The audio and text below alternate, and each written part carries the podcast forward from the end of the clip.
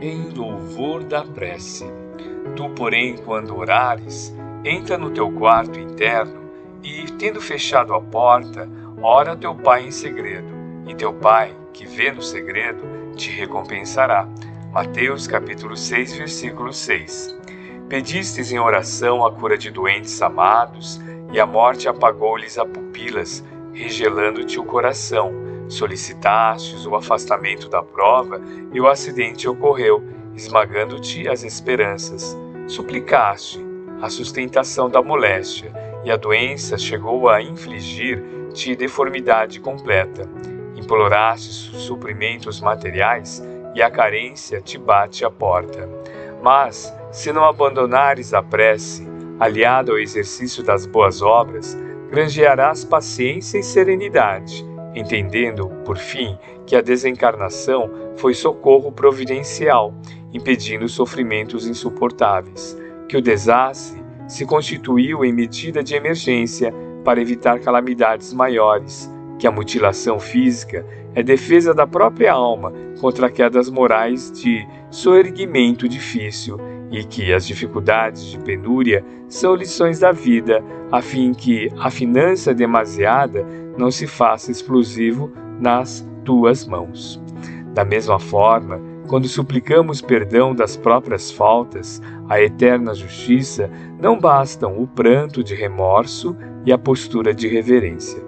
Após o reconhecimento dos compromissos que nos são debitados no livro do Espírito, continuamos tão aflitos e tão desditosos quanto antes. Contudo, se perseveramos na prece, com o serviço das boas ações que nos atestam a corrigenda, a breve trecho perceberemos que a lei nos restitui a tranquilidade e a libertação, com ensejo de apagar as consequências de nossos erros, reintegrando-nos no respeito e na estima de todos aqueles que erigimos a condição de credores e adversários.